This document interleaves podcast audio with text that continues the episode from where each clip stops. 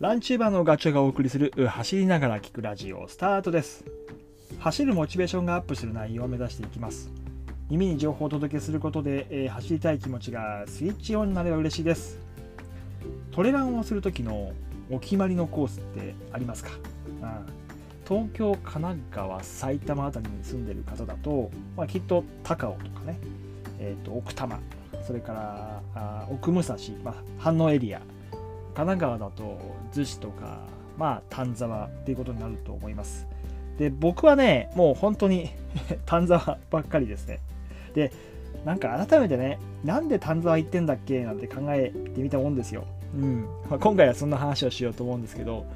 えー理由は3つかななんて、うん、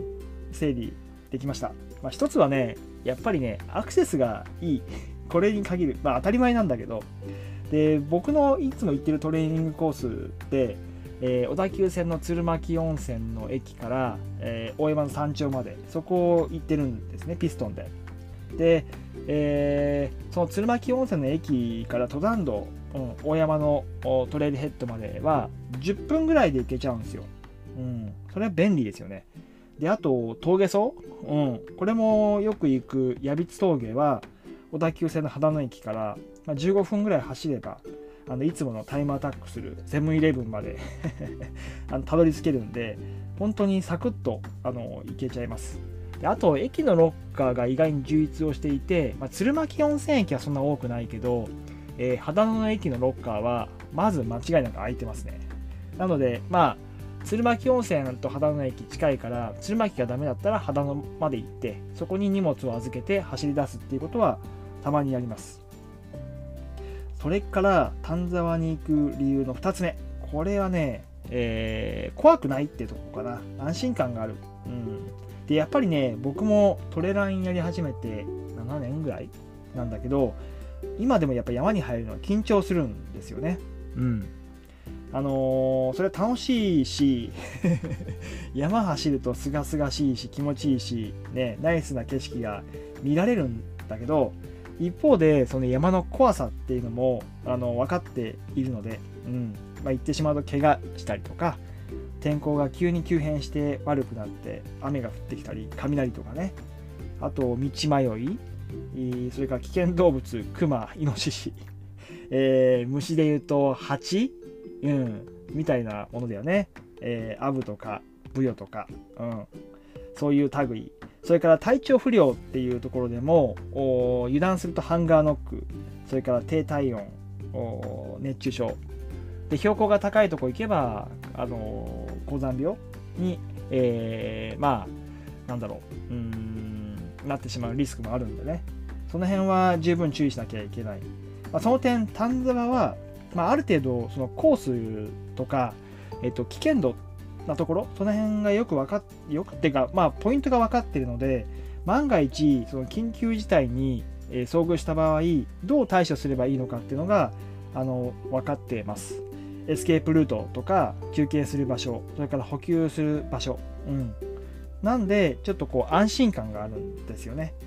えーまあ、油断はできないし、いつそういう、なんだろう、えーと、リスキーなことが降りかかってくるかはわからないから、まあ、常に緊張してはいるんだけど、それでも初めて行く山と比べたら、丹沢は気持ち的には楽です。うんまあ、そういう理由もあります、丹沢によく行くのは。で、3つ目はね、えーと、コースバリエーションが意外に、意外にっていうか豊富なんですよね。えー走れるトレイルがあったり、えー急登、ぐーんと登るところがあったり、まあ、峠峠道もあるしあとがれてるところあと階段地獄みたいなところもあるんでこう自分が強くしたいところを狙ってコース取りできる、うん、であと、まあ、例えば次走るレースのコースのシチュエーションに合わせてあのそれに近しいところを選んで走ることなんかもできますであと一応標高もね 1000m 近くまで上がるところも多いからまあ高知順応っていう意味で、えー行くこともありますね。はい。そんなところかな。あの、改めて、えーなんで丹沢行ってるんだっけって整理すると。で、逆に、丹沢はちょっとっていうのは、もう、これはね、ヒルですよ、山ビル、うん。これがいる季節、6月から寒くなる時期、10月、11月ぐらいまでは、あのいらっしゃる可能性が高いので、えー、あの濃密な住処には行きたくないですね。もうまさに6月、今からですね。場所で言うと、飯山、七沢、それから大山の、えー、下の方、美濃毛辺りね。あとは、高取山とかあの辺も危ないね。あと、丹沢で言うと、水があるところ川、うん、鍋割りのあの林道とかはちょっと危険ですよね。うん、まあちょっと今言ったのはすごくいそうなところで あの雨が降ったりジメジメしてたらどこにでも出没する可能性は高い、うん、なのでまああのこの時期ぐらいから丹沢に行く時には必ずあの何除去する、うん、昼下がりのジョニーとかアルコール液とかあと虫除けなんかも効くんでそれを絶対持ってますね。うん。それからまああと丹沢ちょっとっていうところで言うと、やっぱり、うん、混雑かな。土日とか連休とか、山開きをするシーズン、は、やっぱりメジャーコースは混む。バカをね、あの、玄関口の大倉からあの遠野岳までのルートとか、あと大山でいうとケーブルカー降りて山頂までのルート、うん、あと登山登山とかハイキングの案内本に載ってるようなあのおすすめコースっていうのは混みがちなのでトレランはちょっとね、向かないというか、行かない方がいいと思います。うん、走れないし、ちょっとこう、気をつかなきゃいけないシチュエーションがすごく多いので、うん。なので、まあ、そういう場合は、まあ、たくさん丹沢って、えー、と地図見ると、道取れるので、裏をね、まあ、それを行ったりするか、もしくは、えー、超早朝に行って 時間をずらす作戦っていうのもありだとは思います。うんまあこんな感じですね。丹沢のいいところと悪いところ。悪いところっていうか、ちょっとっていうところですね。うん。で丹沢にこれから行ってみようかななんて考えてる方におすすめをするならば、まあ、参考までにっていうことで聞いていただければと思いますけど、えー、先日 YouTube に僕が挙げたあの丹沢大山山並登頂スタンプラリー、あれはいいと思います。うん。あのー、メジャーな三座、鍋割り、それから遠野岳、大山。これの山頂にスタンプがあるんで、それをこう押して回るっていう、全部で6箇所かな。うん、で、台紙が500円するんですけど、あのー、全部回りきるとオリジナルの手拭いがもらえたり、抽選で景品が当たったりとか するので、まあ、ゲーム性っていうかイベント性がこうやる気を引き出すみたいなところはあるしあると思います。距離で言うと全部で24キロ、で累積のあの標高、積み重ねた標高で2200メーターなんで、まあ、頑張ればうんと1日で行けるかなって思います。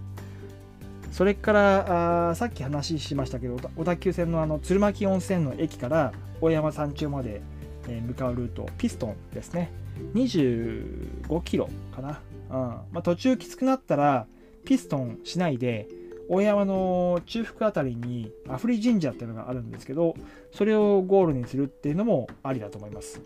えー、アフリ神社からはねバスが、えー、出てるんで、えーと、伊勢原の駅までかな、うん、そういうようなたどり方もある。距離はそうすると短縮されて18キロぐらいだと思います、うん。で最後に、えー、おすすめするのは関東ふれあいの道っていうまあ関東え1都3、1都、え、1都6県かな ?1 都3県か。あ、じゃあ1都6県な。1都6県をぐるっと1800キロで結んでる自然歩道があるんですけど、それの神奈川エリア、うんえー、丹沢周辺を巡る道があるんですよ。それはね、えっ、ー、と、まあ、主要なところも一部通るんだけど、裏道を 選ばされるというか、あのコースとして設定されているので、えーと、あんまり人がいないところです。うん、日向薬師とか飯山温泉仏花仏花山ですね。あっちの方を通って、えー、相模湖の方に抜けるコースです。本当にねあのトレランするにはおすすめです。うん。まあ、雲の巣が張ってたりとかするので、あの人があんま通んないから、そこはちょっとあれだけど、あとはあれだな、やっぱり、さっきも言ったけど、ヒルがいるんですよ。うん、だから、ちょっとまあおすすめしていながらなんですけど、まあちょっとその辺は気にした方がいい。なので、ちょっとね、季節ずらした方がいいかな。今かなりいらっしゃると思います。関東ふれあいの道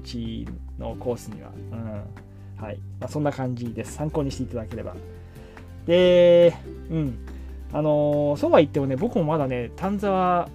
うん、行ったことないところもあって、あぜが丸とか大室山とか、あっちの方って行ったことがないので、それはちょっと、あの、キンキン行こうかななんていうふうには思ってます。本当にね、奥深いんですよ。うん。